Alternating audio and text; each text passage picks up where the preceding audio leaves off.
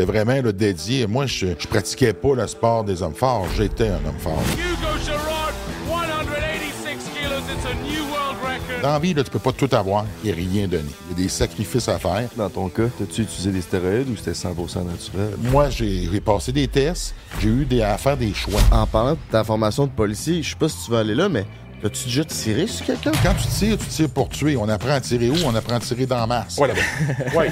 même moi, j'ai... J'écouterai en tabarnak. Même moi, j'ai failli aller là-bas. Ah, moi, j'ai été en couple une grande partie de ma carrière. Après ça, je l'ai pas été. Fait que là, c'était plus le fun, pas mal. Tu es en couple en ce moment? Non. Es célibataire? Ah ouais, c'est rendu, c'est récent. Hey, merci les gars, sérieusement. Euh, je risque d'utiliser ça, là. de- C'est un site, hein, ça peut être pratique.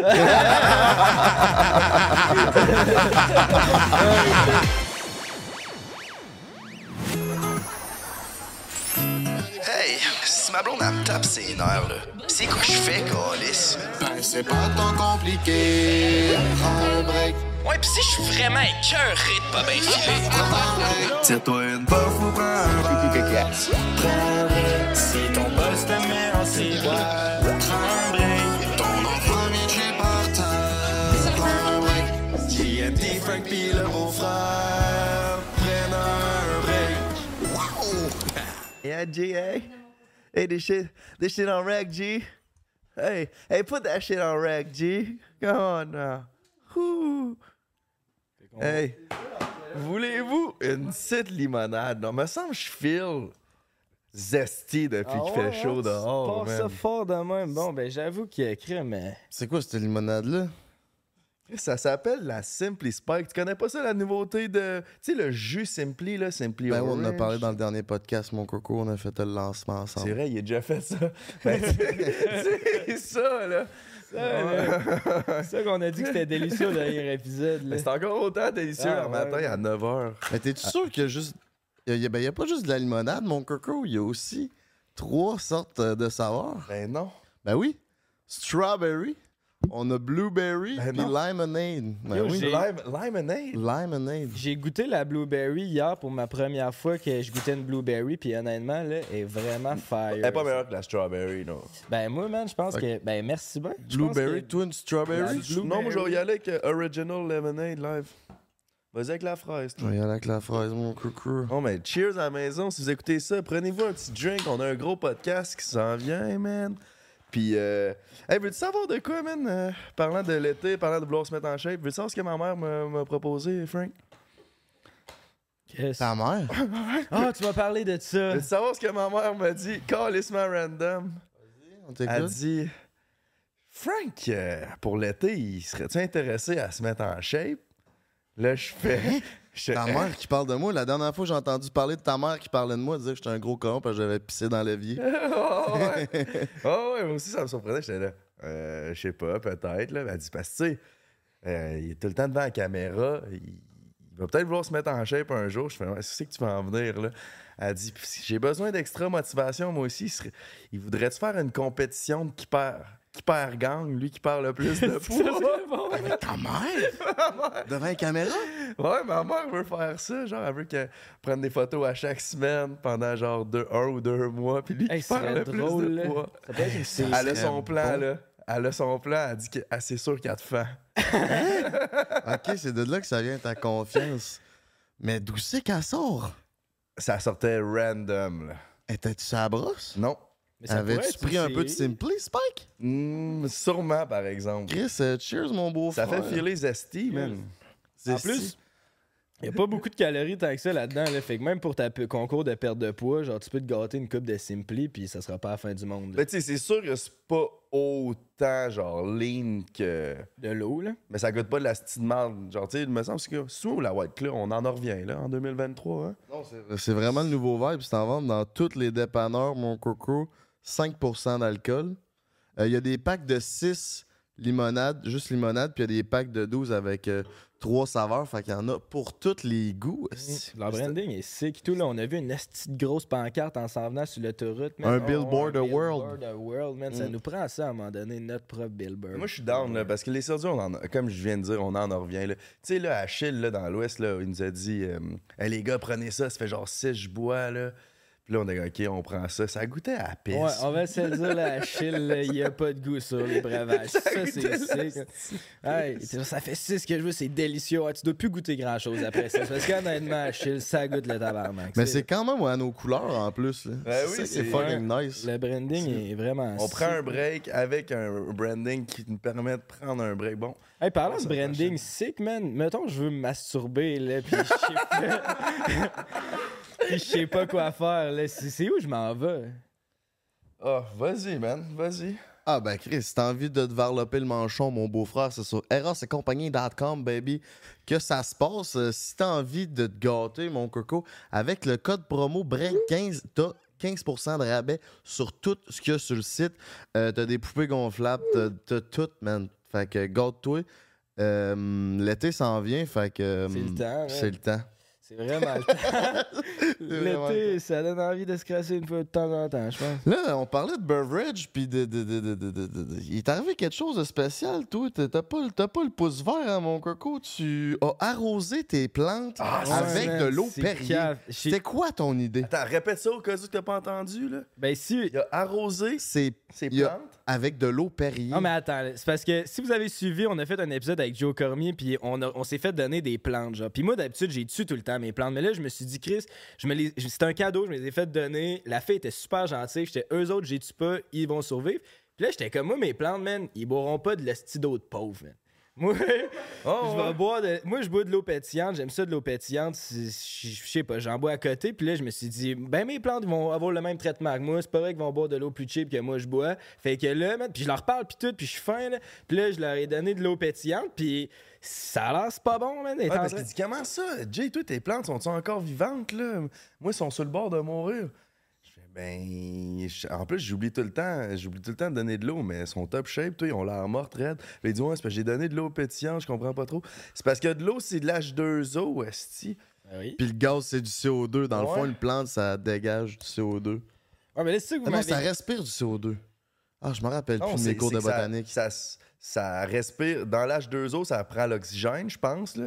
Chris, ça, ça se peut qu'on se trompe, là. Ça Personne- prend l'oxygène dans l'eau, puis ça leur sort du CO2. Oui, c'est ça. calisses du CO2. C'est comme si tu respires ce que je. je- Non, c'est le contraire. C'est comme si tu Ça- respires ce que j'exhale. ça avale de l'oxygène, ça avale du CO2, puis ça crache de l'oxygène. Oui, c'est ça.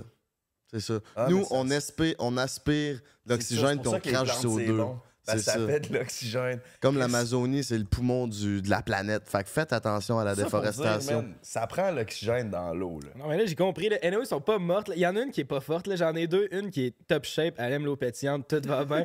L'autre est sur le camp un peu, mais je travaille. là. Je l'ai mis plus au soleil. là. J'essaie des affaires. Un peu d'eau, pas trop d'eau. J'ai des plages, je leur parle, j'ai flat. En fait, Je j'ai suis sur le bord. J'ai dit, Big, check les ingrédients dans ta boblie. Il y a carrément des ingrédients chimiques. C'est genre tout naturel. Ben non, c'est c'est pas même pas de la boblie. que C'est genre, c'est de l'eau pétillante. Ah non, c'est de la aha. Excuse. Beau-frère, c'est pas de la boblie, c'est de la aha. C'est tellement la meilleure eau pétillante. Bon, parlant de ça, mais je pense qu'on est dû à recevoir notre invité. On est-tu Ouais. prêt à recevoir notre invité?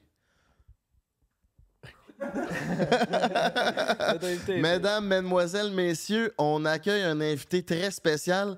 Quand j'étais jeune, je mangeais ma sandwich à ba- au ballonné en l'écoutant à la TV.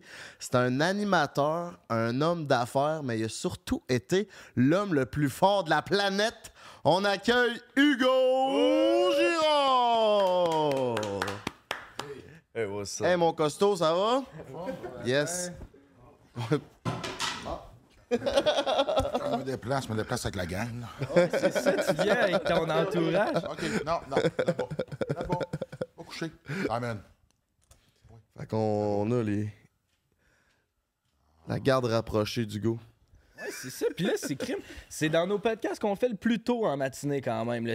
On a entendu que tu es un lève-tôt. Tu te réveilles à 3h30 du matin. Tu fais tes 30 minutes de cardio à tous les jours. Tu t'entraînes encore. Comment tu fais pour avoir cette discipline-là encore aujourd'hui après ta carrière sportive? tu sais? Ben, c'est une question d'habitude, puis euh, c'est un mode de vie. Pour moi, honnêtement, je trouve pas ça nécessairement très difficile. là. Puis même la fin de semaine, quand j'essaie de me lever plus tard, là, mais... C'est pas quelque chose qui. Hugo, parle dans ton micro. Oh, excuse-moi. la, fin, la fin de semaine, quand j'essaie de me lever plus tard, ben, je me réveille à 5 heures. Puis à partir du moment que je suis réveillé, ben, j'ai pris l'habitude. euh, si je suis réveillé, je me lève, puis là, je commence ma journée. Ok. Ça t'arrive-tu de virer des brosses puis de te lever à 10-11 heures ou? Euh, si je consomme de l'alcool, euh, je me lève encore plus tôt, je dors pas. Ah, ouais? L'alcool, à la base, c'est un stimulant. hein. Ok. Fait que vu que je bois pas souvent, ben, si je prends une brosse, comme on dit, là, euh, après deux heures de sommeil, là, c'est la titre, puis là, je passe une journée euh, très difficile parce que tu as le manque de sommeil, plus la boisson. Euh, c'est pas- ça cadre pas très bien avec mon mode de vie et mon Ouais, alimentation. Ouais, c'est ça. Puis genre. de limonade, toi, à 9h30 du matin? Je me fais un cocktail santé. Donc, euh, ça va être un jus de citron. J'ajoute des greens puis euh, d'autres ingrédients dedans. C'est comme ça que je pars ma journée. Je crois beaucoup, euh, je crois beaucoup au fait de manger euh, naturel puis de manger sainement. Puis ça devient de plus en plus important puis ça prend plus de place quand on vieillit. Quand on est jeune, c'est un peu comme une voiture neuve. Là. Tu fais pas tes changements d'huile puis l'entretien comme le manuel le dit. Il marche bien quand même. Mais après euh, 100 000 kilos, ben là, il y a des morceaux qui commencent à lâcher. Mais le corps humain, c'est sensiblement la même affaire. C'est vers quel âge que tu penses que on doit faire le switch? Tu sais, tu dis de jeune, sur 25 ans, 30 ans, 35 ans, ou est-ce que tu as compris que c'est sûr que toi, tu dois faire attention depuis un bout, mais un gars comme moi, mettons, qui arrive à 30 ans, serait-tu le temps que je fasse un switch? Il aurait fallu que tu commences le 10 ans. Ah, c'est ça. Ben, ça prend du temps à créer des bonnes habitudes, hein? C'est trois semaines créer des habitudes. Donc, si tu veux changer un comportement, tu vas t'y mettre pendant trois semaines. Au bout de trois semaines, ça devrait devenir une habitude. Il n'y a pas d'âge pour changer, parce que dans le sens qu'à partir du moment que tu commences à prendre soin de toi, ton corps, ben, il va réagir, puis il va commencer à se transformer. La seule différence, c'est que plus qu'on vieillit, euh, ton système hormonal n'est pas aussi euh, efficace qu'il l'était lorsqu'on était plus jeune. Donc, tes objectifs vont être revus à la baisse.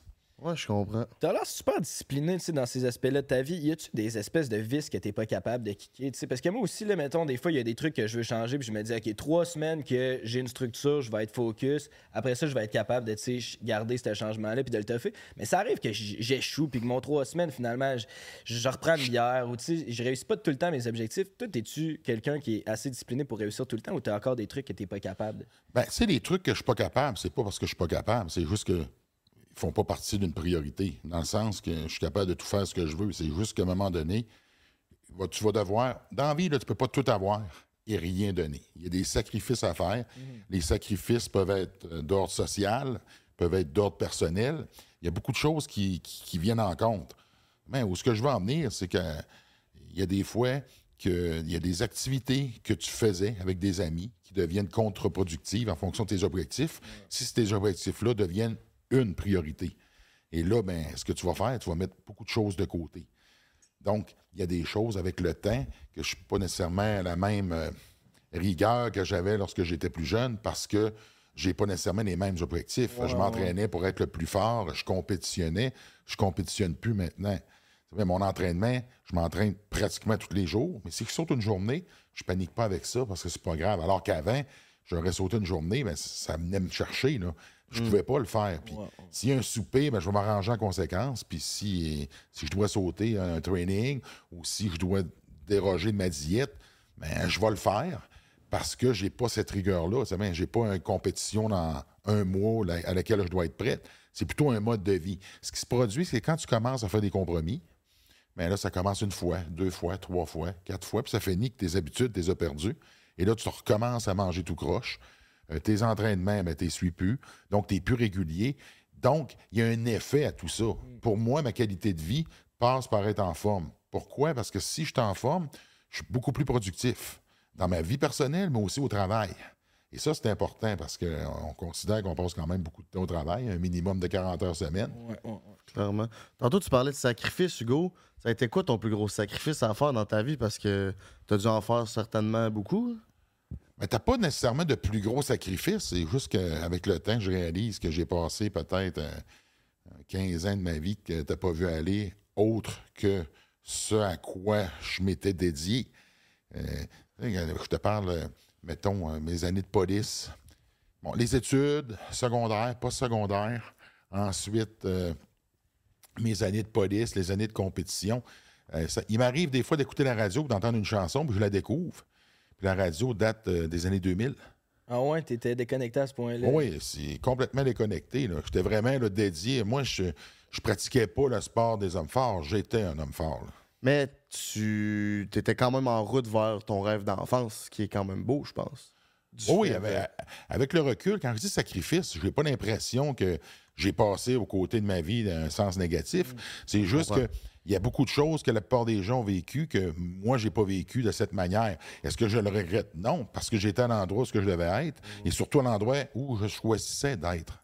Puis tu sais, c'est quand même un sport qui est pas tant de monde qui font ça, là, être homme fort. Tu sais, c'est-tu un sport? Est-ce que tu travaillais comme policier en même temps de ta carrière d'homme fort ou il est venu un point où tu faisais assez d'argent avec le, le sport justement pour pouvoir te focuser juste là-dessus à temps plein? Les premières années, c'était les deux en même temps. Puis éventuellement, j'ai réussi à avoir assez de succès pour pouvoir faire ça à temps plein. Puis je suis devenu un athlète professionnel, mais tu as beaucoup, euh, beaucoup d'appelés, peu d'élus. Donc, effectivement, il n'y a pas tant de personnes que ça qui le pratiquent. Il n'y a surtout pas tant de personnes que ça qui peuvent en vivre. C'est ça. Puis c'est-tu les, les commanditaires ou c'est les, les compétitions, tu sais, qui est la grosse source de revenus quand t'es un athlète, de, en un homme fort? À l'époque, ben, c'était surtout euh, un mélange des deux, compétition et commanditaire. Euh, si j'étais venu, euh, si j'avais pratiqué maintenant, ça serait beaucoup plus facile, dans le sens que ça s'est développé beaucoup aux États-Unis. Donc, aux États-Unis, à mon époque, euh, on était en avance au Canada sur les États-Unis. Et là, ben, ils ont développé des champions depuis, euh, depuis les années 2000. Et le sport a pris de l'ampleur beaucoup aux États-Unis. Donc, c'est beaucoup plus facile d'aller chercher de la commandite aux États-Unis que celle l'est ici. Parce que la structure de commandite là-bas fait en sorte qu'une compagnie peut euh, le déduire à 100 Ok, au niveau de ses impôts, ce qui n'est pas le cas ici. Puis il y a beaucoup plus d'argent aussi aux États-Unis. euh, Aussi. Mais il y a plus de monde. Il y a des bons côtés et des mauvais côtés. Mais au final, là, les meilleurs vont toujours passer devant. puis C'est comme ça que ça fonctionne. C'est ça. Parlant d'être le meilleur, c'était comment tirer un train, man? Ben, c'est pas différent de tirer une voiture, un camion. Euh, Dans le principe, c'est un peu comme si tu vivais dans un monde virtuel. Dans le sens que tu t'attardes pas à l'objet que tu dois soulever ou tirer. Tu t'attardes sur la technique que tu dois appliquer pour pouvoir le faire. Donc, parce que si tu commences à focuser sur l'objet, l'ampleur, le poids, à ce moment-là, ben, ça, veut- ça risque de venir te jouer euh, dans il la tête. bougera pas, que- exactement, parce que tu vas le voir beaucoup plus gros qu'il l'est réellement. Au final, c'est l'application technique. Puis c'est ça l'entraînement qu'elle fait. C'est que l'entraînement te permet de développer les outils que tu vas avoir besoin pour pouvoir faire l'exercice ou euh, l'exploit d'une manière sécuritaire sans te blesser et en pouvant justement exploiter ton plein potentiel au niveau de l'application de la force que tu dois faire pour soulever l'objet ou le tirer. Ta plus grande force, c'est ta force physique ou ta force mentale? Je te dirais ma force mentale, mais dans mon cas, moi, c'est que mon pic mental et mon pic physique n'est pas arrivé en même temps. Donc, au niveau physique, euh, quand j'ai eu mon pic physique, mon pic mental est peut-être arrivé un petit peu après. C'est là que tu réalises l'ampleur de tes capacités. Parce que, tu encore une fois, là, euh, c'est pas comme quand tu joues au hockey. Tu joues au hockey, tu commences novice, ça tombe, puis là, tu montes. C'est plus comme ça qu'ils appellent ça, mais à mon époque, c'était de même. Puis là, ben, tu te fais voir. Les gens te disent que tu es bon. Ils t'aident, ils t'emmènent dans des camps de perfectionnement, t'améliores tes qualités. Puis là, à un moment donné, ils vont te le dire. Là, Eh, lui, il a des chances de percer de se rendre là. Moi, dans les hommes forts, là, euh, quand tu disais que tu voulais faire, euh, tu voulais être l'homme le plus fort du monde, tu te faisais regarder bizarre. Là. Jusqu'à temps que tu le deviennes. Ben, pas mal ça. C'est Ça, ça. fait qu'à un moment donné, tu n'en parles plus parce que le poids de l'opinion des autres euh, finit par peser à la longue. Parce que quand tu te fais regarder comme si tu étais un martien, euh, de par ton allure, puis par la suite, de par tes ambitions, ben là, euh, ça fait en sorte que tu deviens un peu marginal. Puis là, ben, tu mets ça un peu de côté pour justement être capable de mieux vivre à travers tout ça. Parce que ça devient lourd quand ça ne fonctionne pas. Quand tu fais un échec, puis là, tu te mets à donner beaucoup de poids à- aux choses que tu entends des autres qui ne comprennent pas ce que tu fais, là, tu risques de casser. je comprends. Puis à quel point la génétique joue un rôle là-dedans? Tu sais, quand t'étais en quatrième année du primaire, mettons, t'étais-tu le plus fort de la classe? T'étais-tu déjà, tu sentais-tu déjà que t'avais un, un potentiel là-dedans? Ah ben, J'étais à peu près comme toi euh, à la maternelle. Que, ça, ça veut dire quoi, ça? Un costaud. C'est quoi ça veut dire? pas besoin de le dire. Ah, donc, j'ai enlevé mon manteau. Non, t'as de l'air plus shapé avec ton manteau, garde-le. Tu sais, la génétique, c'est sûr qu'elle a un rôle à jouer, dans le sens que tout le monde a le potentiel de devenir le plus fort qu'ils peuvent être, mais c'est pas tout le monde qui a le potentiel d'être le plus fort au monde. Ah, les chiens s'énervent, là. Tu sais, ils sont pas habitués aux caméras. Je comprends. Donc, ça ressemble pas mal à ça. Oui, le bagage génétique, là, tu peux pas l'inventer. Tu sais, la différence ici, là, je vais donner un exemple facile. On est au Canada. Au Canada, ici, tu as le goût de pratiquer un sport, tes parents t'emmènent, puis tu vas aller suivre des cours, tu vas commencer à le pratiquer. Si tu as le goût de ça, tu vas te mettre à pousser. Ben, dans les pays, euh, mettons, on va utiliser euh, la Russie. OK, excuse-moi. Là-bas. Ouais, là-bas. Ouais.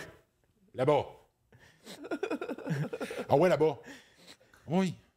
même moi, J'écouterai en tabarnak. même moi, j'ai failli aller là-bas. là, Donc, eux, là-bas, ils vont te faire des tests.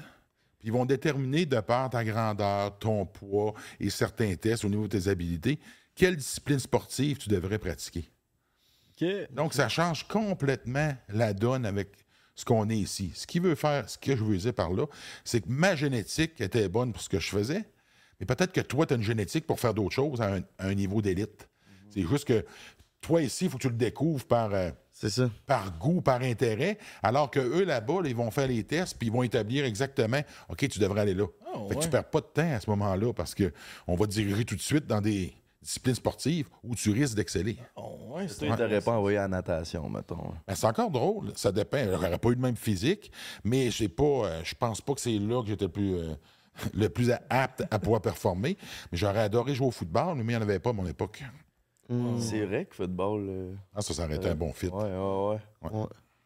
Puis tu sais, tu connais, tu dois connaître Ronnie Coleman, là, on, on le connaît tous, là, c'était un, ouais, un bodybuilder, puis euh, il a été champion plusieurs fois. Puis tu sais, lui, en vieillissant, là, on le voit, là, son physique, tu sais, là, il souffre, puis il a mal partout, puis tu sais, il a plein de blessures, puis il faut qu'il marche avec des cannes.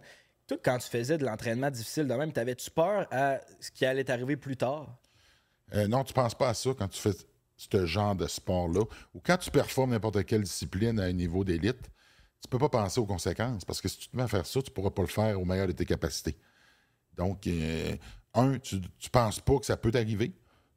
Et deux, ben, tu vas pas te mettre des idées dans la tête qui vont faire en sorte de t'empêcher de donner le- l'extra que tu vas avoir besoin pour gagner.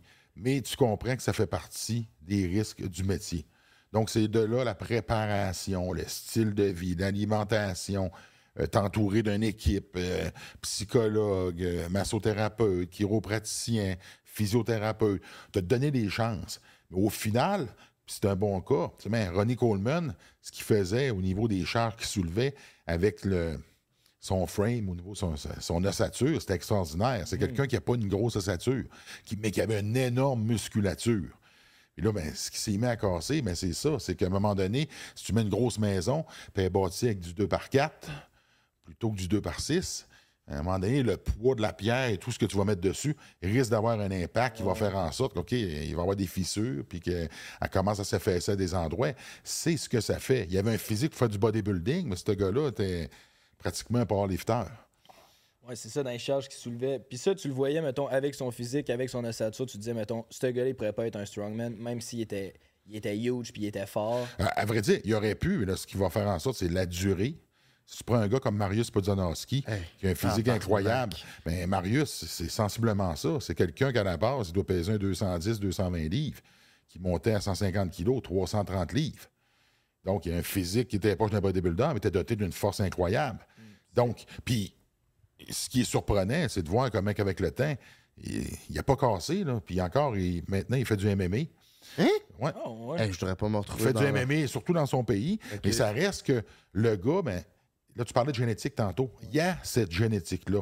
Donc, d'avoir un gros frame va te donner un avantage, mais tu as quand même des gens qui vont sortir du lot qu'au final, ils n'ont peut-être pas le même frame, mais qui ont un, ils ont un quelque chose que je ne sais pas c'est quoi, qui fait en sorte qu'ils sont capables, eux, oui, de le faire, même s'ils n'ont pas génétiquement tous les avantages qu'un gars qui pèse 400 livres, qui mesure 6 pieds 6, va avoir au niveau de la structure osseuse, puis il passe au travers, puis qui peut exceller. là. Donc, il y a une partie génétique, puis il y a une grosse partie volonté aussi, Puis, puis technique. dans les compétitions d'hommes le plus fort au monde, est-ce que les stéroïdes, c'est légal? Et C'est pas légal. Est-ce que c'est toléré? Oui, parce qu'ils font pas de tests. Ils font pas de tests? Non, ils en ont fait. euh, à mon époque, ils, ont- ils en ont fait. Puis à un moment donné, mais là, à partir de maintenant, je suis plus vraiment là-dedans, je pourrais pas te dire. Mais c'était pas toutes les compétitions qui étaient testées. Donc là, encore une fois, il y a la périodisation. Il y a beaucoup de choses qui peuvent faire en sorte qu'un athlète peut se présenter à une compétition et ne pas tester positif. Est-ce que ça veut dire que tous les athlètes en prennent? Rendu là, ben, s'ils passent les tests, tu présumes qu'ils passent. Les athlètes aux Olympiques, ils ont des tests antidoping. Des fois, il y en a qui se font prendre. Les autres qui se font pas prendre, est-ce qu'on va dire qu'ils sont tous dopés parce qu'ils se font pas prendre? non, Ben moi, j'aime à croire que c'est pas le cas, parce que sinon, ça, ça briserait toute, euh, je te dirais, euh, toute l'image que le sport Ouais. positive donne. Tu sais, mais le sport, c'est nos enfants qui le pratiquent. Puis la beauté du sport, c'est que ça te garde en forme, ça te garde dans un état d'esprit, puis ton, ton corps, pour pouvoir vieillir en santé, puis être actif. Puis ça, c'est vraiment important. Ce qu'il faut comprendre, là, ton corps, c'est à peu près comme ton véhicule. La seule différence, c'est que ton véhicule, lui, tu peux le changer. Ton corps, tu peux pas. Donc, on est ce que l'on mange puis ce qu'on ingère. Tu? Si tu manges mal, éventuellement, tu vas en payer le prix. Mais c'est la même chose. Tes habitudes de vie deviennent importantes. Donc, pourquoi pratiquer du sport puis tout ruiner en consommant des substances qui peuvent justement nuire à ton bien-être à long terme? Mais Encore une fois, là, ça va dépendre de tes- ton éducation, le milieu d'où tu viens, Tes objectifs, oui, puis tes valeurs et tes principes. certainement. Toi, dans ton cas, a- t'as-tu utilisé des stéroïdes ou c'était 100% naturel? Moi, j'ai passé des tests. J'ai eu des, à faire des choix. Honnêtement, j'ai eu à faire des choix parce que tu joues pas à l'autruche, tu sais bien que ça existe. Mais en même temps, mais c'est une question, je pense, de. Je pense pas. C'est une question de valeur et de principe. Moi, j'étudiais pour être policier. Je me voyais mal arrêter des ouais, gens ça fait pas. qui, qui- qui consomment euh, de la drogue, puis que toi, t'en consommes. Il y a un côté hypocrite, puis un côté éthique. Fait qu'il y a de l'éthique professionnelle et tu as une éthique personnelle.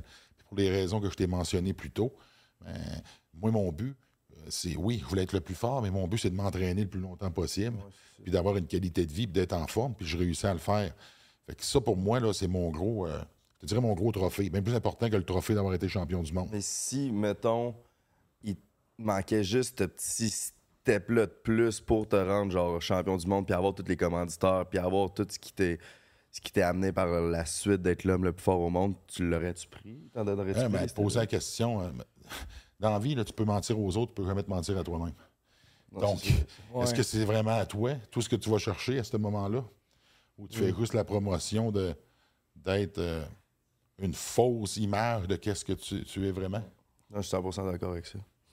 Ouais, puis tu sais, c'est ça, toute ta carrière dans le sport, ça t'a apporté après plein d'autres opportunités, justement parce que t'as gardé une belle image, puis t'as comme tout le temps été un espèce de modèle pour le Québec, euh, modèle de sportif, tu sais.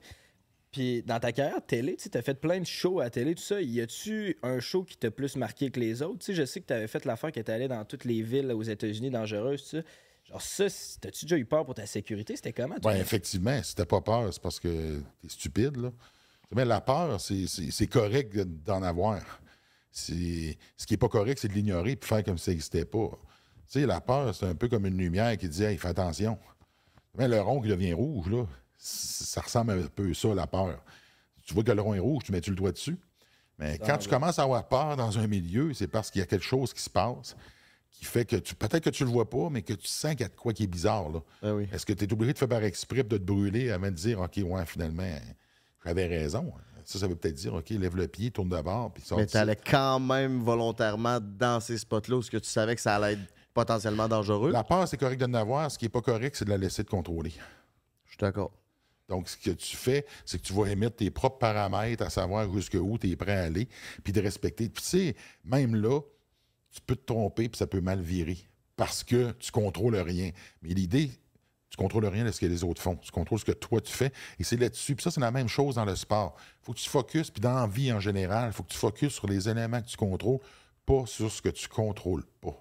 Donc, quand ton attention est sur ce que toi, tu fais, mais là, à ce moment-là, tu as déjà une meilleure perception parce que tu vas réagir, toi, en fonction des stimuli que tu vas sentir, voir, entendre. Et ça, ça va, avoir, ça va avoir une influence sur ta prise de décision. Donc, tu es concentré sur quoi? Tu es concentré sur toi et non sur ce que les autres vont faire. Ce que je vois m'envoie un signal, l'analyse du signal est en fonction de moi. OK, c'est-tu safe, c'est-tu pas safe, c'est-tu dangereux, c'est quoi le. Là, ben, là, ton expérience de vie va avoir un, un impact sur ton jugement. C'est là que d'avoir un expert, pour moi, d'avoir le fait d'avoir été policier, devenu un atout majeur dans ce type de mission-là, parce que j'avais l'impression d'être au travail. Ouais, tu savais aussi comment gérer ça. Ouais. Parce Mais- que j'ai été mis là-dedans un peu dans ces situations-là. Tu l'es, mais en même temps, tu n'as pas d'arme puis tu n'as pas de pouvoir. Donc, Ouais, tu comprends là, que faut que tu adaptes la situation. Donc, je ne suis pas dans le même rôle non plus. J'étais pas là comme policier. Fait que là, c'est devenu un outil dans ma manière de m'introduire aux gens puis de leur parler. Puis en même temps, mais je sais comment un policier pense. Ça me permet aussi de voir l'analyse des lieux, de quoi ça a de l'air, puis ça me permet dans mon intervention auprès des gens de mieux lire leur réaction parce que l'avoir fait auparavant, même si c'est pas le même genre de criminel, mais tu comprends le mode de pensée. OK. Puis euh, c'est quoi le- la situation la plus dangereuse qui t'est arrivée dans cette émission-là? Ben, à un moment donné, on était à... On était... Je sais qu'il y en a sûrement qui l'ont déjà entendu, mais j'étais à Bâton Rouge, puis on s'est rendu d'un quartier, puis euh, les gens là-bas sont partis après nous, puis euh, ils ont essayé de nous bloquer la route. Je te fais ça, je te fais la version courte. Puis plus tard, j'étais avec le chef du Hood, puis on les a rencontrés à nouveau. Puis là, ben, lui, il est allé les engueuler. Puis après ça, on leur a demandé est-ce qu'on peut leur parler? Puis là, il a dit oui. Eux autres, ça ne lui tentait pas. Et là, on leur a demandé pourquoi ils étaient fâchés. Ils ont dit parce qu'on pensait que vous étiez la police. Oh, OK, ouais. là, c'est quoi vous alliez faire? Ben, on s'en est vous tirer. Après ça, t'es-tu armé? Puis le gars te lève son chandail, puis te montre un gun. Donc, dans les faits, t'es passé proche, mais pas si proche. C'est là que tu comprends que la subtilité de l'affaire. T'es proche comment? Quand il est arrêté avec son véhicule, puis s'est positionné pour débarquer, puis que moi, je suis parti, ben c'est quoi? C'est une question de mètre ou de pied? S'il est positionné au bon endroit, qui me ralentit assez pour pouvoir sortir son arme et tirer? Il y a beaucoup de questions que tu n'as pas de réponse, puis tu es content parce que tu ne veux pas les avoir. Ouais, puis en même ça. temps, peut-être que je me suis promené dans d'autres quartiers, puis que je suis passé encore plus près que ça et que je ne laissais tout simplement pas parce que ça ne s'est pas arrivé. Parce que, tu sais, je parlais à des gens qui me disaient, elle dit, moi, il monte, là, puis il, a reçu deux balles, deux balles dans l'épaule. Là, je dis, c'est passé quoi? J'attendais le numéro, je me suis fait tirer. C'est Donc, il c'est rien passé de spécial, là. Ouais, ouais, ouais. Tu sais, tu comprends que eux, là, un quartier est comme une maison. Fait que si t'es dans le quartier et t'as pas d'affaires là, les autres te voient comme un, un intrus, Euh, un ennemi, euh, tu viens, tu vends sur le territoire. Euh, Tu comprends-tu? Ces gens-là ne raisonnent pas comme nous autres parce qu'ils vivent pas dans le même environnement que nous. C'est quand même spécial qu'ils pensaient que t'étais à la police, puis euh, ils voulaient te tirer. là. Fait que la police a clairement aucune affaire là aussi. La, la police va là seulement quand ils ont d'affaires là. OK. Ah ouais. Puis, penses-tu que le fait que t'es un gros gars pis t'es intimidant, ça t'aide dans des situations de même ou à l'inverse, ça te nuit parce que t'as plus l'air d'une menace qu'un gars Dans ces endroits-là, ça l'aide parce que ça fonctionne un peu comme la jungle.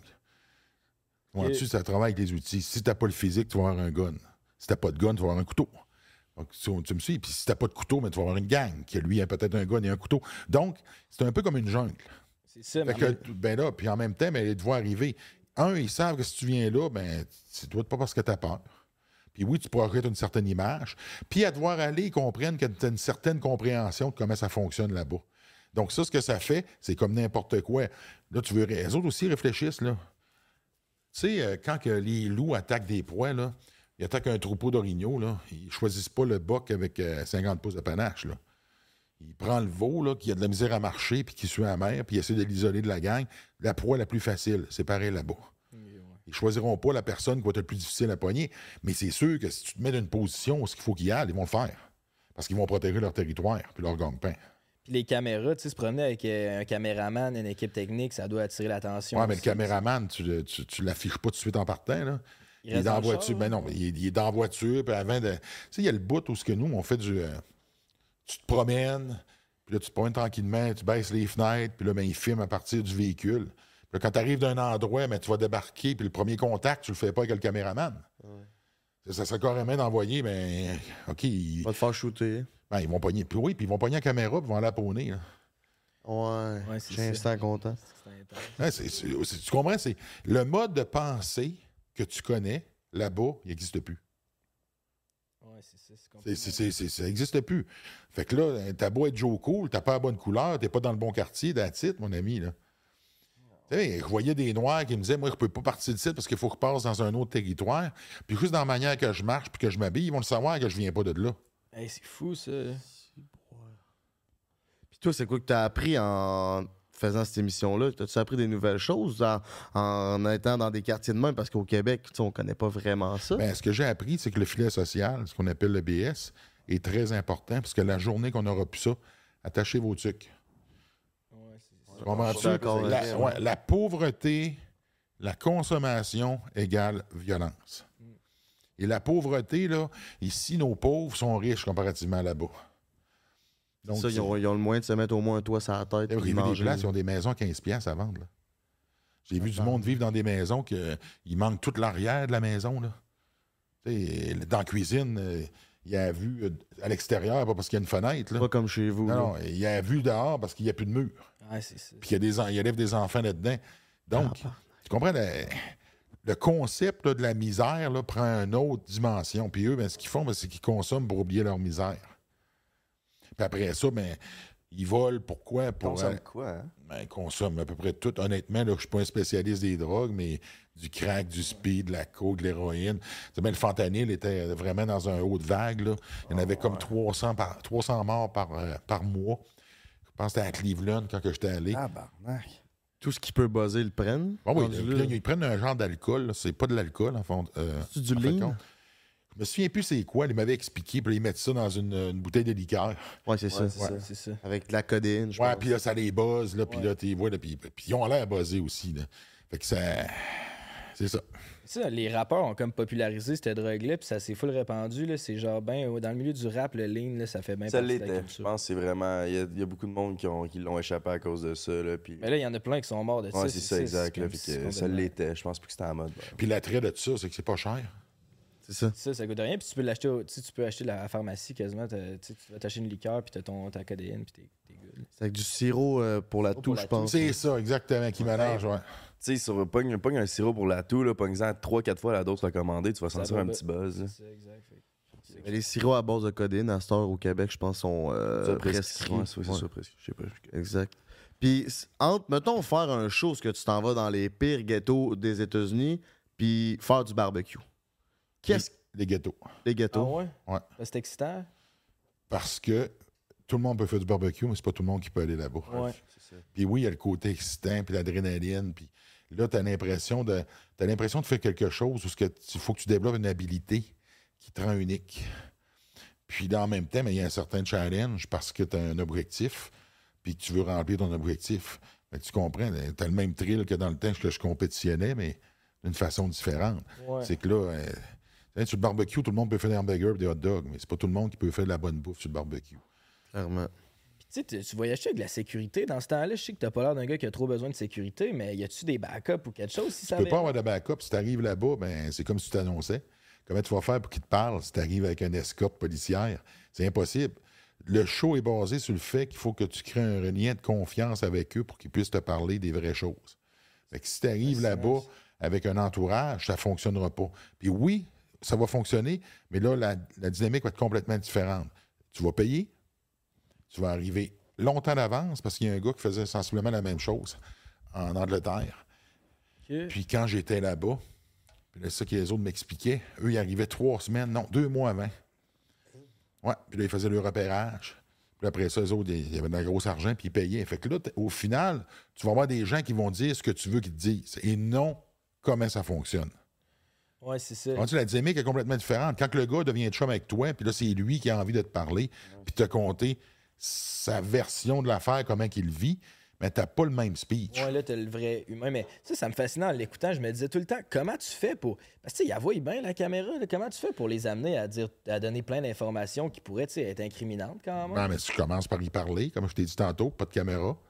Me présente, puis là, à un moment puis des, fois, il y en a qui c'est sur le fly, mais bien souvent, c'est comme ça. Puis là, à un moment de fil en aiguille, hey, me te présenter, j'étais avec ma gang, c'est ça que je fais. Puis le speech, c'est facile, ce que je lui dis. Moi, je viens ici, puis je te demande à toi pourquoi que c'est le même site? Je peux aller voir l'hôtel de ville, puis rencontrer les dirigeants de la ville, puis ils vont me donner le même speech, mais de leur version les autres, sans venir ici. Fait que leur explication, c'est pas compte des paramètres des gens qui vivent dans le quartier, parce que les autres, ben, c'est des sociologues ou euh, des gens qui travaillent pour eux, qui vont faire une analyse de pourquoi il y a de la criminalité là, mais sans vraiment se rendre sur le terrain. Puis que le vivre. Ouais, puis là, toi, tu parles aux acteurs. Les autres vont le vivre différemment parce qu'ils vont parler aux détenus. Les gars sont en dedans. Fait que tu comprends, c'est pas la même façon.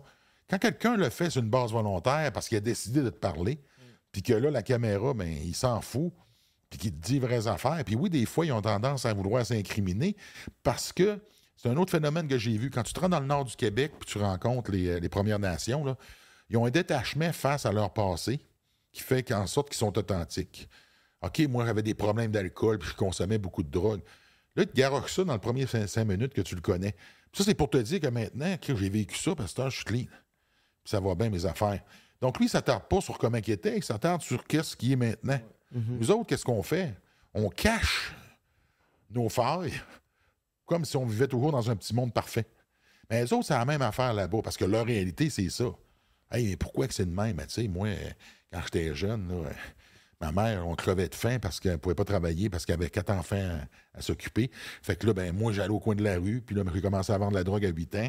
Puis là, ben, je ramenais à la maison, puis je donnais l'argent à ma mère. Elle était pas contente parce qu'elle savait de où ça venait, mais en même temps, elle en avait besoin. Fait que de fil en aiguille. Pourquoi il faisait ça? Parce qu'à 8 ans, tu vas faire quoi?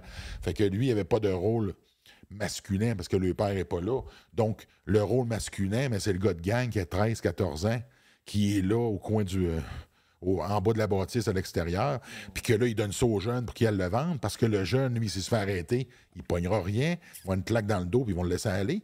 Puis là, ben, lui, il prend son argent, il en donne un peu aux jeunes, donc tu comprends. C'est un autre dynamique. Et ça, comme je te le disais tantôt, tu peux pas le savoir tant que tu le vis pas que tu y vas pas, parce que notre perception se fait toujours à travers des reportages ou des choses qu'on entend de gens qui sont pas allés la plupart du temps.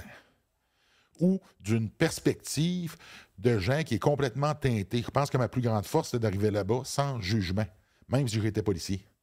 C'est d'arriver là neutre, sans couleur, puis de prendre la couleur, puis de comprendre. Puis honnêtement, ce que j'ai appris, c'est que si j'étais venu au monde là-bas, je suis pas certain que j'aurais pu m'en sortir. Parce qu'ils partent vraiment avec deux prises. Ben oui, clairement. Hey, tu pars dans la vie avec deux prises. tu sais, Quand tu pars, tu pas de père, ta mère est toxicomane, puis qu'elle a plein d'enfants, de plein de pères différents. Mais te le dis, c'est de la misère. Là. Puis le chèque du BS, il arrive pas. Là. Ça, t'as pas de bouffe sur la table à tous les jours, là. Puis, le, ça a été. Est-ce que le monde avait une. Moi, je trouve ça vraiment nice comme concept, là. Est-ce que le monde avait une bonne réception? Tu sais, tu leur donnais une voix pour parler, alors que jamais ce monde-là peut- peuvent Ben, parler. c'est c'est justement c'est ce qui fait que ça fonctionne, parce que là, ils se sentent interpellés, puis ils se sentent importants. Tu lui donnais de l'importance. hein. Je veux savoir, toi, qu'est-ce que tu as à me dire? Parle-moi de ton quartier. Hein, normalement, c'est pas ça. Là. Puis quand il puis ça, ça vient pas automatique, mais quand ils réalisent que tu es, sincère dans ton approche, là, ben là, ils deviennent. C'est ça. Le truc, il faut que tu développes ce sentiment de confiance-là, où ce que là, ils te trustent, puis à partir de ce moment-là, ben là, c'est là que la magie commence. Ça t'es-tu déjà arrivé, mettons, tu t'attaches un peu puis t'as le goût d'aider la personne, tu sais, tu le vois qu'il est dans le mal financièrement, puis tu dis, ah, c'est un bon fond, et fin- tu sais, ça t'arrive-tu de d'être comme Non. attaché émotionnellement? Non, non, c'est. c'est- non. Puis il faut pas que tu y ailles là. Ça que va pas faire avec l'argent que tu donnes non plus. Ben, honnêtement, je ne vais même pas là. C'est juste que si tu commences ça, à chaque personne que tu vas rencontrer, les autres, là, ce sont des magiciens à détecter quel genre de personne que tu es pour faire, prendre avantage de tes faiblesses. Ça, tu appelles ça de la manipulation. Fait que s'il sent que tu commences à avoir. de L'empathie, ça t'en prend pour fonctionner, mais tu peux pas avoir de la pitié puis tu peux pas tomber dans, le- dans un climat où ce que tu penses que tu vas les sauver. Parce que les autres, ils vont voir ça comme une faiblesse puis ils vont l'attaquer. Est-ce que c'est ta formation de policier qui t'a amené à être comme ça? Je pense qu'il y a une partie de ma formation de policier, une partie de mon, euh, je te dirais, mon expérience de vie. Avant d'être policier, j'ai été portier. Après ça, j'ai voyagé, j'ai fait le tour du monde dans les compétitions d'hommes forts. Tu sais, et en partant, je ne suis pas quelqu'un qui a nécessairement froid aux yeux, mais il y a une grosse partie qui est, je te dirais, que c'est un- avoir un, un street sense. Ouais. Ouais. Puis, euh, trois quarts du temps, là, quand tu te fais crosser, tu te fais crosser par quoi? Par, par qui? Quelqu'un que tu connais, puis quelqu'un à qui tu as fait confiance, puis quelqu'un qui souvent que tu as voulu aider, puis que là, il a pris avantage de ta générosité, de ta bonté, ou appelle ça comme tu veux, ou de ton honnêteté. Donc, là, tu es avec des gens que tu connais pas. La plupart du temps, tu dis avec des criminels. Fait que, puis des passés qui sont troublants, on en a tous. Est-ce que ça fait en sorte que ça justifie tous les actes? tu sais? Quand des fois, tu vais parler à du monde qui ont tué du monde. Là. Ah, fait que là, tu sais bien, il faut que tu gardes ça en perspective. Là. Euh, Et c'est plate ce qui arrive, c'est plate ce qui vit, mais ça reste qu'à un moment donné, tu as fait des choix. Là. Ça, c'est intéressant. En parlant de ta formation de policier, je sais pas si tu vas aller là, mais as-tu déjà tiré sur quelqu'un pendant que tu Non, étais jamais, policier? jamais tiré. Bien content. Ça doit être tellement traumatisant, là. Je sais pas si tu as eu des confrères ou des, des expériences par rapport à ça, mais ça doit être tellement. euh, Ben, je pense que c'est très traumatisant ici parce que euh, tu vas embarquer dans un processus que tu veux pas embarquer. Là. Tu sais, toi, tu as une fraction de seconde pour prendre une décision, puis après ça, tu vas être jugé par du monde qui va avoir des mois, sinon des années, pour décider si tu as fait le bon geste. Mhm, c'est ça. Donc, c'est ça. Puis les conséquences euh, peuvent être quand même très lourdes. C'est ça.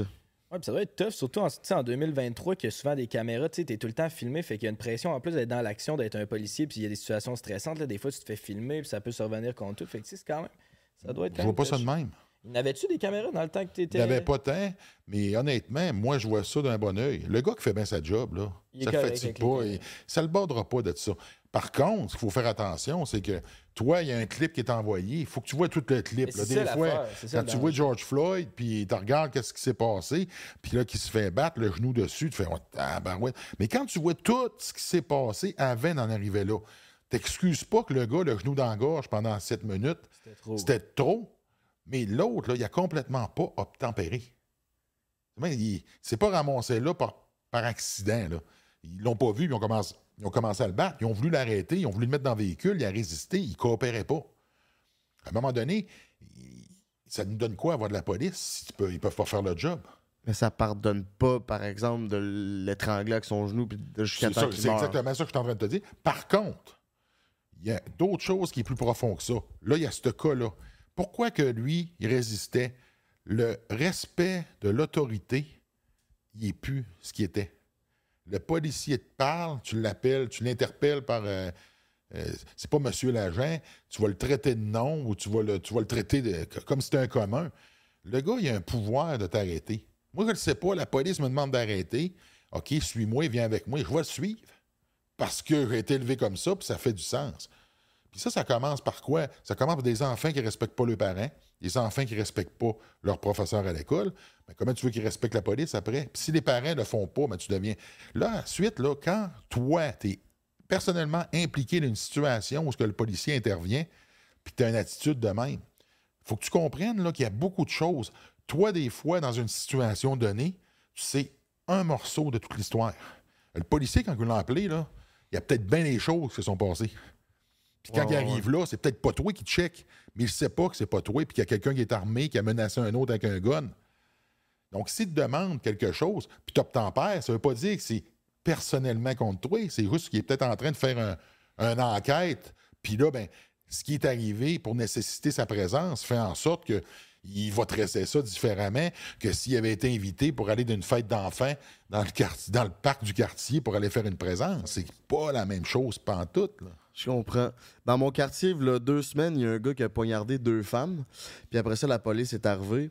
Puis ils l'ont shoté. Moi, je voulais savoir, je sais peut-être pas si tu connais le protocole, mais quand une police utilise son arme, de son gun, est-ce que c'est automatiquement pour tuer la personne ou il peut en tirer une dans la jambe?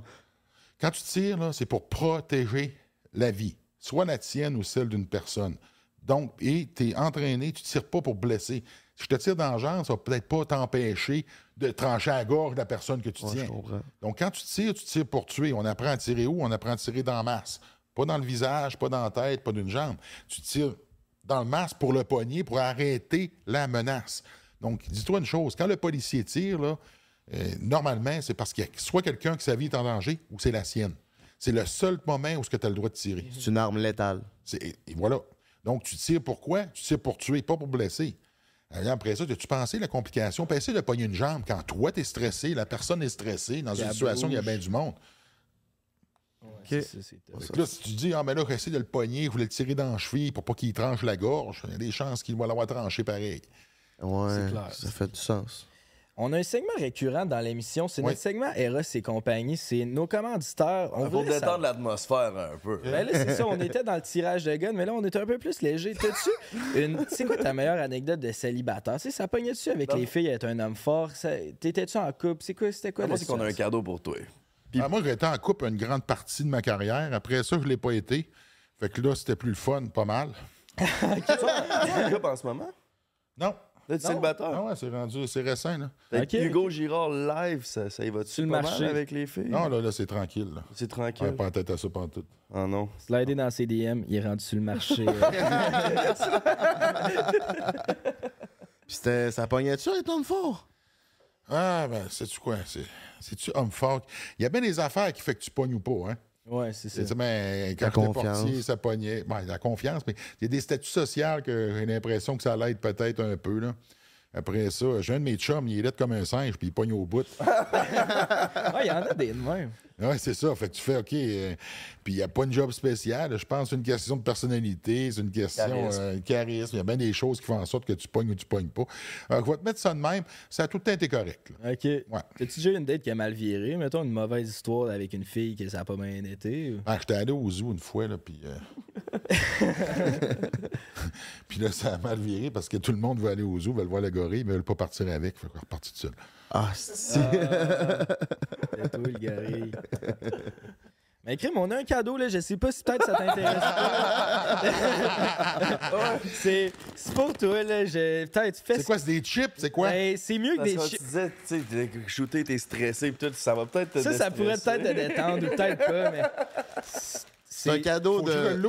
Ah, Ah oui, montre-nous ça. Ben, oui, code break 15 si tu veux 15% de rabais au RS et Je compagnie. ne voyais pas. quoi. OK, il est dans le sac. Ouais, ouais, c'est ça. Pas sous un cadeau, ouais. Bon. Moi, là, là. Je vais te l'ouvrir. Des plus petites mains. hein. J'ai des mains d'asiatique. Bon. C'est quoi le nom? Il est sur sa poche. C'est là que ça se passe qu'il y a des noms là-dessus. Ouais, c'est le chaleureux, ça, c'est peut-être. Chaleureux. Le chaleureux. De corps. Ah, je me suis dit, on allait te réchauffer un peu. C'est un. C'est pour mettre autour de la main? Autour du poignet? Ben, euh, ouais, c'est c'est Comme une montre. comme une montre, là, c'est comme une Fitbit un peu. Euh, À vivre. Une Fitbit Le pour ton bat. chaleureux. Bon. C'est. C'est un Apple Watch pour ton bat. Ben, vu que t'es célibataire, je pense que ça va être parfait pour toi, mon Hugo. Mais ça autour du poignet puis ça vibre. Exactement. Ça- ça Autour. vibre. Ça- C'est censé être doux puis euh, confortable pour le poignet. Ah, ben. Hey, merci les gars, sérieusement. Euh, Je risque d'utiliser ça, là. De c'est un site, hein, ça peut être pratique.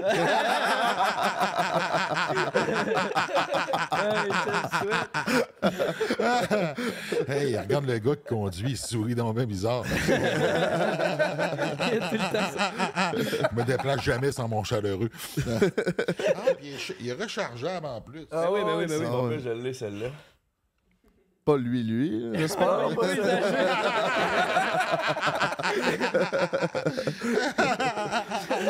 OK, tu- vous l'avez essayé. ouais. Ah, il marche, il marche bien. Ça marche bien. Ah, ben merci, sérieux. euh, je Ben, m'attendais pas à ça. Fait quoi, quand je l'ai pa- quand je l'ai taponné, je ressentais que ça ressemblait à de quoi de même. Là. C'est rond. C'est notre sponsor, justement, Code Breaking, si vous te pognez le chaleureux comme Hugo, my brothers. C'est en ligne en passant, hein? c'est pas en magasin pour ceux hein, qui se le demandent. là. Le code il est juste applicable en ligne. Si jamais. Euh, quand tu fais de l'élevage, là, des fois, ça marche pas, puis t'as pas le choix de masturber le chien. Oh, Oui, parce qu'il faut que tu fasses l'insémination. C'est vrai, ça. Ouais, moi, je l'ai quand même fait, là. Mais il- mon, éleveur, mon éleveur qui me disait ça, il dit là, tu me l'emmèneras, je vais te montrer comment. Je pense que j'ai compris l'idée du comment. là. Non, mais- ça jerk ton chien. Non. Puis là, il y a comme un, ils ont comme une affaire là, qui est comme un cône que tu le mets.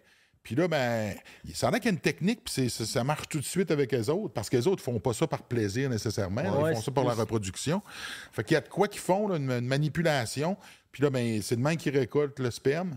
Puis par la suite, ben là, je l'ai pas encore vécu, là, je vais le vivre, parce que je vais le faire avec ma chienne, parce qu'elle veut rien savoir de se faire prendre par mes chiens.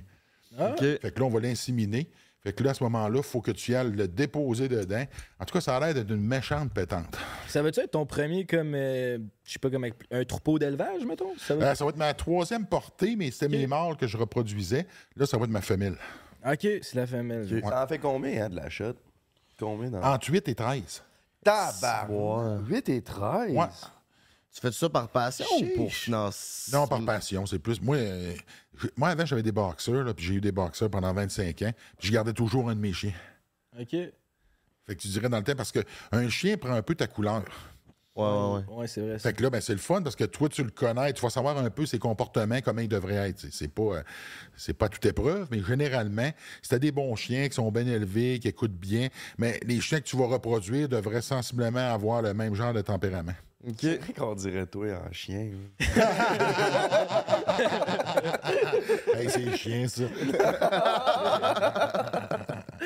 T'avais-tu d'autres questions? Ben oui, ben oui, ça fait déjà quasiment une heure qu'on roule, on prendra pas trop de ton temps, mais je voulais jaser un peu business. Euh, tu sais, t'es à la tête d'une entreprise de, de bord protéiné, puis ça va bien, puis j'ai curieux de savoir, c'est quoi les expériences que t'as apprises sur l'entrepreneuriat? On est trois jeunes entrepreneurs, t'as-tu des conseils, du wisdom? Qu'est-ce, comment ça se passe? Ouf, tabarouette, attachez vos trucs.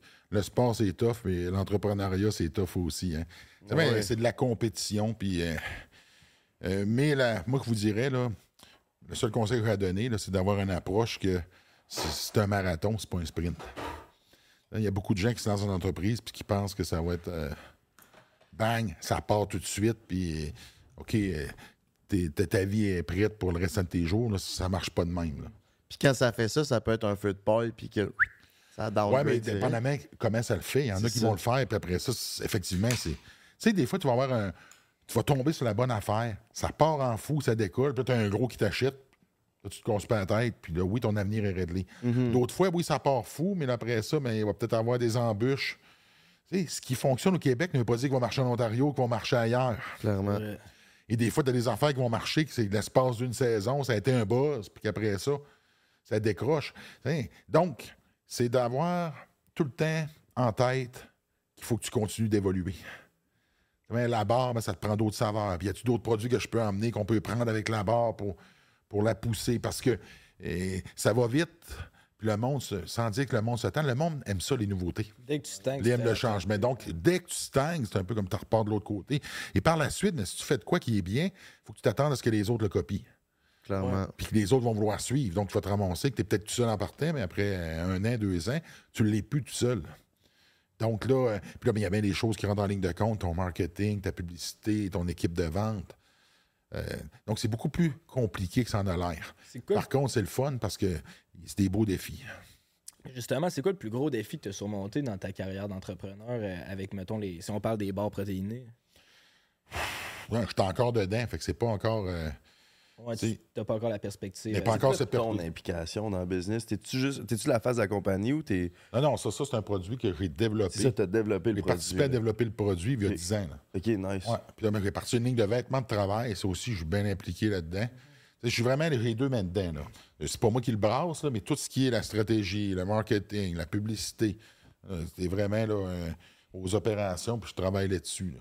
C'était- Puis en même temps, ben, j'ai d'autres choses que, que je fais parallèlement à ça. Tu tes porte-parole pour d'autres entreprises. Fait que ça te garde occupé, mais tu as quand même un lien. Moi, euh, la construction, la rénovation, ben, les gars de construction, de rénovation s'entraînent. Les gars de construction, de rénovation, ben, ça s'habille, ça porte des vêtements de sécurité. Fait que Est-ce que je peux comprendre, toi, ton- un, un de tes, tes conseils aussi, ça serait de, de mettre de l'amour dans ton dans le produit que tu essaies de créer, dans le fond? Mais, Mais je sais pas si tu dirais de l'amour, mais il faut que ça te ressemble. mais c'est ça, mais pour que ça te ressemble, il faut que tu t'impliques. Oui, il oui, faut que tu t'impliques. Mais tu sais, si moi, tu, je te disais, OK, je me serais lancé dans, dans la vapoteuse. Ouais. OK. Ouais, ça- à, part de dire, à part de dire que je suis là-dedans pour faire de l'argent, euh, ça serait quoi, moi? Je vapote pas, je fume pas, je crois pas là-dedans, j'en fais pas la promotion, puis j'aurais mis de l'argent dans ça. Fait que mon implication va être un investisseur pour faire de l'argent. Puis honnêtement, je me sentirais mal là-dedans. Ça revenait à ta question tantôt pour la drogue. Euh, je vais investir dans de quoi que moi, je crois pas, que je promouvois pas. Fait que c'est contre mes valeurs, juste pour faire de l'argent. euh, je serais pas bien dans ma- avec moi-même. Fait que ça m'intéresse pas. Fait que j'essaie d'être dans des affaires qui, qui me ressemblent et que j'aime. Puis en même temps, ben, ça devient une passion. Puis tu sais, un convaincu, c'est convaincant. Quand tu es convaincu bon, parce qu'on te paye pour être convaincant, Ça paraît. ça paraît. Ouais. Mais aussi, je m'alignais avec ça, c'était plus comme. Tu veux t'impliquer, tu veux, as les deux mains dedans dans les barres protéines, mais tu as aussi d'autres projets. Comment tu fais aussi pour t'impliquer pour que ça soit ce que tu veux, mais aussi déléguer? Parce que nous autres, on a, comme on a dit, on est des jeunes entrepreneurs, mais on a de la misère à déléguer parce que quand on délègue trop, souvent le produit ne ressemble pas à ce que nous on veut, au final. Il faut pas que tu délègues. Délégué, là, ne veut pas dire ne plus t'en occuper. Tu délègues des tâches. Les bonnes tâches. Les bonnes tâches, exactement. Puis, faut pas que tu laisses ton image et l'essence de qu'est-ce que est ton produit. Ça, faut que tu le gardes. C'est toi qui es le protecteur de ça. Parce que c'est sûr que euh, toi, tu le vis, tu l'as pensé, tu l'as réfléchi, tu l'as développé, ça devient ton bébé. Là, ton bébé t'implique d'autres mondes. Là, l'autre monde, ils n'ont pas l'expérience, ils n'ont pas le vécu. Fait que c'est sûr qu'ils t'emmènent à une autre perspective, c'est pas mauvais. Mais il faut pas que tu dénatures ce que tu faisais. Parce que qu'est-ce qui vend? C'est toute l'histoire qu'il y a derrière, puis le bagage qu'il y a derrière. Et ça, quand c'est vrai, les gens embarquent là-dedans. Mais quand tu bâtis de quoi, puis que c'est fake, c'est ça qui ne dure pas. Parce qu'un jour, là, puis il y a une garantie dans la vie, là, tout finit par se savoir. Que si tu fais semblant, ils vont le savoir. Ben oui, ben oui, 100%. Surtout nous autres, dans le milieu des réseaux sociaux, là, c'est dès que t'es fake, là, ça va- c'est une question de temps avant que le monde s'en rende compte. Là, que- Ouais, puis tu sais, le- ça, si on parle de quoi d'éphémère, on est dans le quoi que c'est pas long. Hein. C'est- c'est- ça part d'un bord, ça peut partir de l'autre. là. Ah ouais, c'est Ouais, pas long. ça. T'es un homme de performance, Hugo. J'ai regardé un peu euh, tes décorations. J'ai vu que tu avais un money tree, puis euh, tu gardais les cendres euh, de tes chiens. Ouais. Je voulais savoir, la spiritualité, c'est à quelle place dans ta vie? Ah, moi, c'est très présent. Là. ouais? Très, très présent. Que je suis quelqu'un, je crois en Dieu. D'ailleurs, là, je me suis fait devenir un Un crucifix? crucifix. Euh, je vais aller en acheter un à, à Saint-Anne-de-Beaupré. OK. Je fais bénir mes affaires, j'ai un crucifix dans ma voiture, me protéger. Fait que euh, moi, je suis croyant. Je suis pas pratiquant, mais je suis croyant. Fait que je crois qu'il y a une force euh, qui est plus grande que la mienne. Ouais. Ça te vient où, cette croyance-là? C'est-tu naturel ou c'est tes parents qui étaient comme ça? Euh, C'était plus ma grand-mère. Avec le temps. Puis tu sais, euh, tu sais, on a des opinions divergentes, là, puis les gens ont le droit de croire ce qu'ils veulent, puis ça, ben, c'est c'est ce qui fait que la beauté des choses. On est tous libres d'avoir nos croyances, mais pour moi, ben, ça me ramenait dans des moments plus difficiles à rester focusé sur le bon chemin, puis garder, euh, de prendre les bonnes décisions, puis justement, de ne pas dévier de mes valeurs. Puis est-ce que ça. Ton, ta croyance en Dieu, puis tout ça amplifie avec ta vieillesse ou t'étais de même aussi dans le temps, Ah, depuis que je suis jeune. depuis que t'es jeune? c'est- Depuis que je suis jeune, ça n'a pas changé. Puis moi, ben, mes chiens faisaient partie de ma famille. Fait comme tu vois, comme je l'expliquais tantôt, mais là, euh, je vais accoupler, m'a garder un show. Quand il y en a un qui va partir, il va se faire remplacer. Puis ça reste en même lignée. Donc, c'est le fils de, c'est le petit-fils de. Ben, pour moi, c'est comme. un- c'est important. Là. OK, je comprends. T'aurais-tu envie des fois de faire le switch pour être plus pratiquant? Parce que moi aussi, des fois, on dirait, j'ai le feeling comme. Je pense que je suis croyant, là, j'ai l'impression qu'il y a quelque chose de plus grand que moi qui existe quelque part. Mais tu sais, je vais pas à l'église les dimanches, puis tu sais, je fais pas comme les efforts que quelqu'un qui est vraiment pratiquant qui, qui fait comme pour la, la religion. Puis des fois, je me dis, ça veut-tu dire que je suis comme un croyant qui fait pas d'efforts, tu sais? Tu penses-tu des fois que tu. De, tu sais, comment moi, tu je ça? pense que j'ai pas besoin de faire ça pour euh, avoir une relation avec Dieu. Puis pratiquer ma. Comment je te dirais bien ça, ma spiritualité. En même temps, je pense que c'est dans ta façon de faire, puis ta façon d'être tous les jours, que tu en fais, un, euh, la promotion, tu deviens porte-parole de sa voix, si on, peut, là, on tombe dans le religieux, là. mais où est-ce que je veux en venir de même? Moi, ma façon de le faire, c'est à travers mes agissements, mes prises de décision, ma façon d'être. C'est mais d'aider les gens, euh, j'aide beaucoup de gens, à ma manière, à devenir meilleur, à se prendre en main. Puis à s'améliorer. Puis ça, ben, c'est un peu le travail que Dieu te demande de ça, c'est faire. plus important ça qu'aller une heure à l'église. Oui, c'est ce que je pense aussi. puis j'ai pas le temps de le faire. Que ma spiritualité, je la vis à ma manière. Puis je pense que c'est correct. Je pense que ça devrait être de même aussi. Ben, tout- ben, puis ça, c'est assez spécial. À un moment donné, j'étais en, en Arménie. Puis j'étais avec mon fixeur. Puis là, on se met à parler de Dieu. Mais lui, il n'est pas le même que moi. Là. Non, non, c'est ça. Puis à un moment donné, je dis ça de même, puis on parle comme ça. Je dis, moi, moi j'ai aucun problème. Là. Quelqu'un, on n'est pas la même religion, il croit dans son Dieu, tout de suite, c'est à côté, il y en a un qu'un Dieu. C'est le sien. Ok, lui. Ah, tu ben, fait, eux autres, c'est un niveau, euh, Mhm. un niveau de, de, de pratique qui est pas mal plus grande que la nôtre. euh. puis le respect, ben, c'est un peu là qu'il fait OK, on n'élaborera pas là-dessus.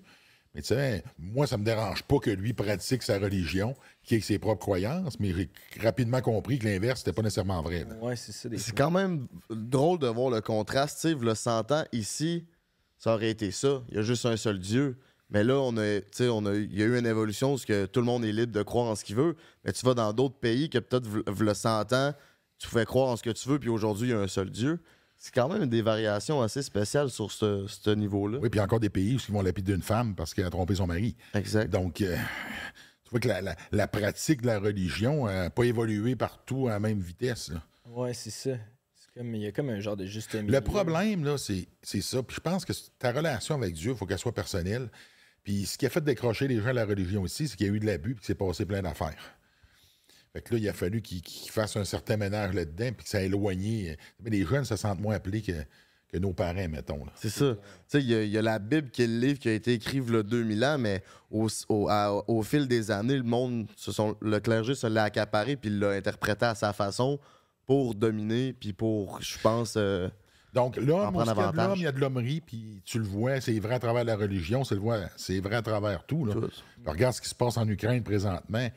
Ben, quand que les Russes disent que c'est l'Ukraine qui les a envahis, tu fais que oui, OK. Donc, euh, la vérité là, est toujours du bord des gagnants. Ouais, c'est clairement, ça. c'est ça. C'est les gagnants qui écrivent l'histoire, fait que c'est biaisé. Ouais, c'est en Georgie. J'étais allé visiter le musée de la guerre là-bas. Puis euh, la Georgie, c'est une ancienne, euh, une ancienne république russe.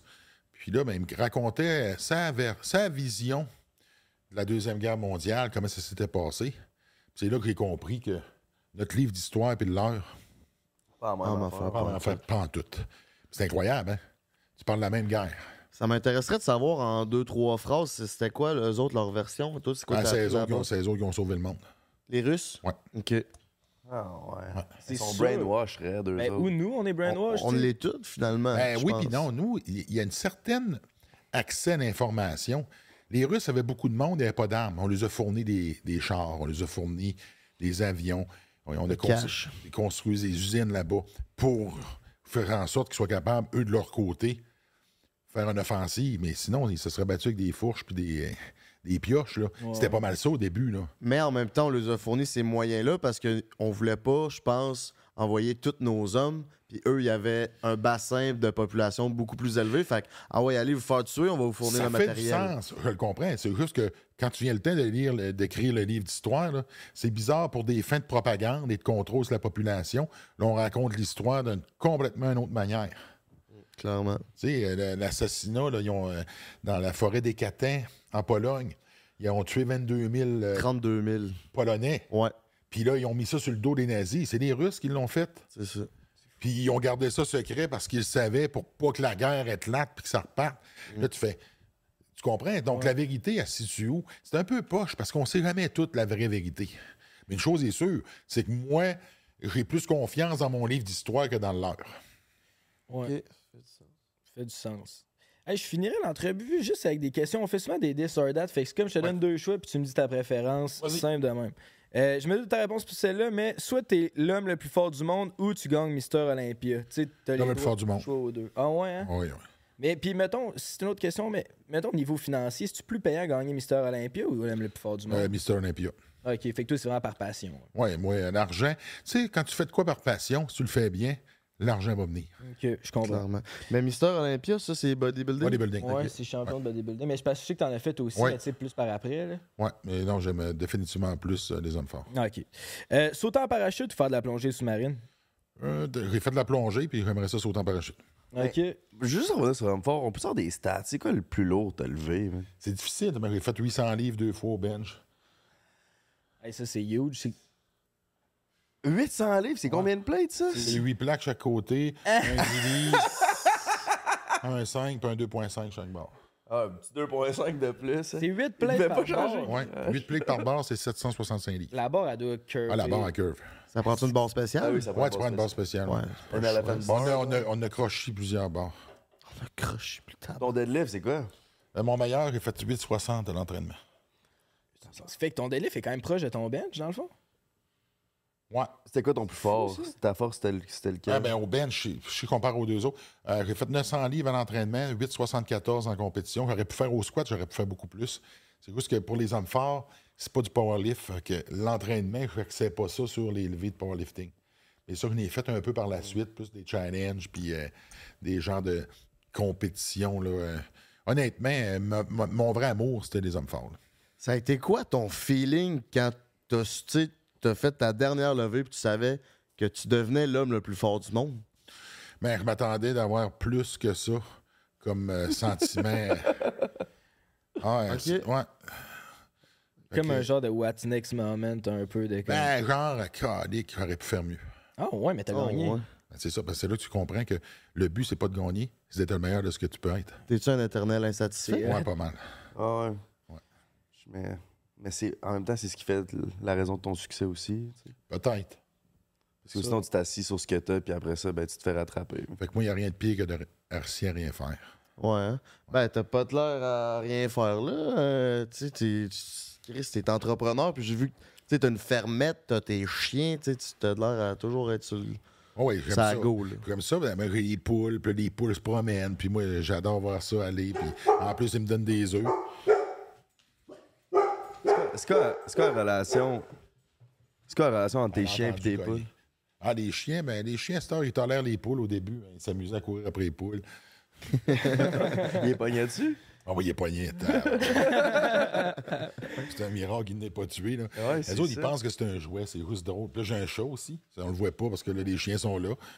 Là, c'est la même affaire. Les chiens voient le chat, là, ils partent après. Hey, pauvre chat. Ah, mais ils le font pas mal. C'est juste que pour eux autres, là, Un jouet. c'est c'est un jouet. Puis c'est le concept. Quand ça se met à courir, là, ça les excite, puis ça les fait courir. Là. Ouais, ben c'est pour ça, pauvre chat, là, sa vie, c'est d'être une... c'est d'être euh, un jouet. Puis là, ben, la- la- ma femelle adore avec. Lui, il s'en occupe pas. Puis euh, mon bébé, lui, le, le chat, là, c'est comme euh, c'est une fascination. On peut s'asseoir une demi-heure dans l'escalier. Puis le chat et le chien se fixent Ah, sans ouais. bouger. Oh, ouais. Ouais. Mais Ah ouais, des chiens, t'as-tu des enfants? Euh, J'ai un garçon. Un garçon, à quel âge? Il a 17 ans. 17 ans, ok. Ouais. Ça se peut, ça se peut qu'il écoute nos affaires, même. À 17 ans, c'est notre range, 18 Pas mal à, notre crowd. à 25. Non, il y a des chances. Je vais y en parler. Lui, il est, il est au cégep. Là. Ah ouais? Ouais, Il il était matin. Il il- joue au football. Il joue au football, Ouais. lui. Il fait ce que toi, t'as pas fait, là. Ouais. Ben, on s'entraîne ensemble. C'est mon partenaire d'entraînement. Il Ah, se c'est nice, fort ça. que toi? Il est rendu plus fort que toi? Mais à 17, Peut-être c'est- un c'est jour. rare. mettons aujourd'hui, comparé à dans le temps, t'es-tu encore fort? Ou Oui, oui, oui. Le live, mettons, ton max, ton max bench serait combien? Là? Peut-être pas loin de 600. Puis Ça, c'est genre un bon 6 plates chaque Ouais. bord. 6 plays, c'est 585 livres. Puis t'as quel âge? Hey, c'est beaucoup. Et 51. 50. Calisse. Mais t'avais une question sur ton pacing, c'était bon. Comment que tu fais pour être autant discipliné? Ben, on, on a-tu répondu à ça? Genre. Au début, on a parlé en début de podcast. il dormait- il dormait. Non, non, je dormais pas, je dormais pas. C'était- Mais c'était au début, début, là. Il était peut-être juste. euh, était- ça me prend tout le temps un petit 15-20. moi, D'habitude, hein. il se lève à 10-11. OK, OK. Fait que, quand on a su que c'était à 8h30 ici, on s'est dit. OK, ça vous a sorti de votre zone de confort. Ah, Ah oui, mais on s'est dit, Chris, pour un gars discipliné comme toi, on va le faire. Ouais, ouais. Santé. Non, mais c'était vraiment le fun, Crime. De... C'était cool le podcast, honnêtement. Ça fait différent de ce qu'on a d'habitude. Fait qu'un gros merci d'avoir Ça participé. fait plaisir, ça a été super. Des belles questions, je suis content. Ben, Crime, un gros merci. Je pense que nous autres, ça fait le tour. Avez-vous d'autres questions, les gars, avant qu'on close ça? Euh, moi, je- ça fait. Ben, il y aurait plein d'autres sujets à parler en plus en long, mais sincèrement, un gros merci d'être. euh, Ça fait plaisir. d'avoir accepté l'invitation. Merci à Simply Spike euh, de nous euh, propulser, mes cocos. Merci. Merci à Russ T'as-tu des- projets qui s'en viennent que t'aimerais plugger ici? Ah, attends, mais ouais, t'as dû me mettre ça de même là, sur le spot. Quel projet qui s'en vient. Ben, allez acheter des bars Hugo Girard. Voilà, acheter des bars, là, puis des vêtements, puis je vais être au salon de l'autosport euh, début euh, de Québec euh, au début mai. Le 5, 6, 7 de mai, je vais être là-bas. Euh, J'ai plein d'événements, là. Euh, je viens de. On fait beaucoup d'événements de voitures. Moi, je suis un gars de char, là. OK. Puis là, je viens de m'entendre avec le groupe Olivier. Fait que, euh, on aura pas mal d'activités qui vont tourner autour de, autour de la voiture. là. Fait que c'est pas mal le fun. Ça, moto, quatre roues, chasse-pêche. euh, toutes les activités de gars. Là. Ouais, tous des affaires Ouais, de gars, ouais, les ouais, Renault, ouais. les chars, être fort. T'es un vrai gars. on a pas mal tout. Là. Le porte-clés est plein. Là. À cette heure, tu peux te crosser en plus avec. Hey, euh, c'est incroyable, c'est de l'essayer, ça. Ça, c'est une Hey, les gars, activité m'excuser, euh, je vais aller. euh, Oublie Comment ça s'appelle déjà? Là? le chaleureux. Le chaleureux. Oublie pas de mettre euh, du, du, du lube ou un peu d'huile Ah de oui, canola hey, pour pas te déchirer le break, Hey, mon ça, minou. ça coûte moins cher qu'une blonde d'abord de ça. Ben oui, Chris. Pas, mal, pas mal moins d'entretien. esti. Mais un peu moins d'affection, fais-moi confiance. C'est encore drôle, hein? Tu la mets dans le tiroir après, ça te parle pas. Ça paraît que toi, ça faisait longtemps que t'étais avec une fille.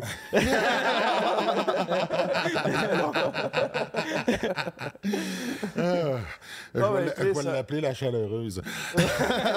C'est donc, on avait. Normalement, quand on finit nos podcasts, on fait un petit 15-20 minutes pour Patreon. Je sais pas si c'est quoi Patreon. C'est une plate. C'est comme un Only. C'est quoi OnlyFans? Ouais. ouais C'est comme, on sait c'est quoi les c'est comme. OnlyFans, mais Tu comptais de pas- le hein? chaleureux, là. On n'essaiera pas le chaleureux, mais c'est c'est un paywall. Dans le fond, le monde paye pour avoir du contenu exclusif. On fait des petits 15-20 de plus, puis on pose des questions que souvent euh, on n'ose pas poser, qui vont aller euh, publiquement. Fait que Si t'as le temps. Si t'as le temps. Vas-y, on va y aller. On va y aller. Bon, ben, garde. 11 heures. si t'en veux plus, des questions un peu plus crunchy, ou juste si tu veux nous encourager, ou même si tu veux courir la chance de gagner 1000$ à chaque fin de mois, ben abonne-toi au Patreon, c'est là que ça se passe. Sinon, c'était GNT avec Frank the Dripper. C'est Emile. Puis, un gros merci Hugo. N'oubliez pas de prendre un break, like c'est pas fait, commente si c'est pas fait, abonne-toi c'est pas fait. Et c'était tout pour nous. Ciao, on se voit sur Patreon. Hey, welcome back to the Beau-Frère Vlog. Ok, on vient de finir un podcast, ça a été super. Au début, on était pas sûr, Hugo, il était en- C'était le matin, esti, il avait pas l'air de... Il avait l'air de se demander c'est qui ces gars-là, qu'est-ce qu'ils collaient chez nous. Finalement, on a commencé l'intro, on avait l'air décontracté. Je pense à l'a mis à l'aise, il est arrivé, il a donné une des meilleures performances de nos invités pour de vrai. C'était vraiment bon, il y avait du wisdom, il est pas rendu où c'est qui est pour rien dans la vie, puis c'est malade de rencontrer du monde. Merci à vous de nous permettre de rencontrer du monde dans la Vous êtes hot. Moi, je m'en viens un peu chaud d'ail, moi, boire deux canettes à 9h du matin, là. Hey, toi, là. Il est 11 Oh, on peut-tu juste y remettre à sa place? Non, c'est elle. Ah, c'est toi le Alors, problème. on va regarder, là. Ouais, c'est ça, c'est pas parce que toi t'as arrêté de boire, faut tout que tu nous shames à cette heure, là. Ah, bah non, mais ça, T'as arrêté de boire, toi? Tu bois plus d'alcool? Qu'on depuis combien de temps? on va faire des- Ben oui, c'est vrai, dit ça, on. Hey, toi, man, on a du nouveau monde avec nous autres, pis Non, c'est pas si tough. Ben, Mais, non. calice, Ben, quand, quand c'est tout gratuit. J'étais aux unis d'université pis tout, pis j'en avais de, à, à volonté. Eh ben, elle était aux unis. Bon, fait qu'on l'aurait appris ici, était aux unis, ça a l'air. Unis, pas aux unis, aux, aux. Ouais, non, aux non, je, unis. je sais, c'est lui qui compte. Ben non, t'es notre plus intelligent, c'est pas lui, certain. C'est vraiment toi la plus intelligente. Pis toi, c'est le, t'es le problème, hein? Comment ça, je suis le problème? Tu m'as J'étais debout pendant une heure et demie, là, à Je t'ai- passé- même juste ça que tu mérites, ta Ouais, tu mérites pas de chaise de la façon que tu. Je t'ai passé le tape vert deux minutes. Il est où le tape vert, Danny? On Hein? s'en fout, man, ça coûte 2 piastres, mais on va aller en acheter du tape vert, réel, hein. Tu sais, tout à l'heure, tout à l'heure, je dis que c'était une bonne idée, mais ça, là, le prochain podcast, ça sera plus bon, ça sera pourri. Pourquoi t'en as pas acheté des fakes? Là, c'est toi qui attaques à cette heure. C'est toi qui attaques. Non, non, moi, Chris, la réponse c'est simple. Prends un break, on est le podcast le plus authentique. Nous autres, on va vous acheter des vrais vrais- on- Nous autres, on va vous acheter des vrais citrons à Chaque épisode, man.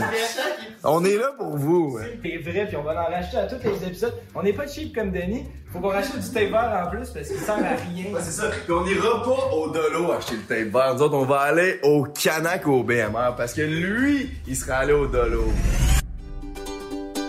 Prends un break pour l'été.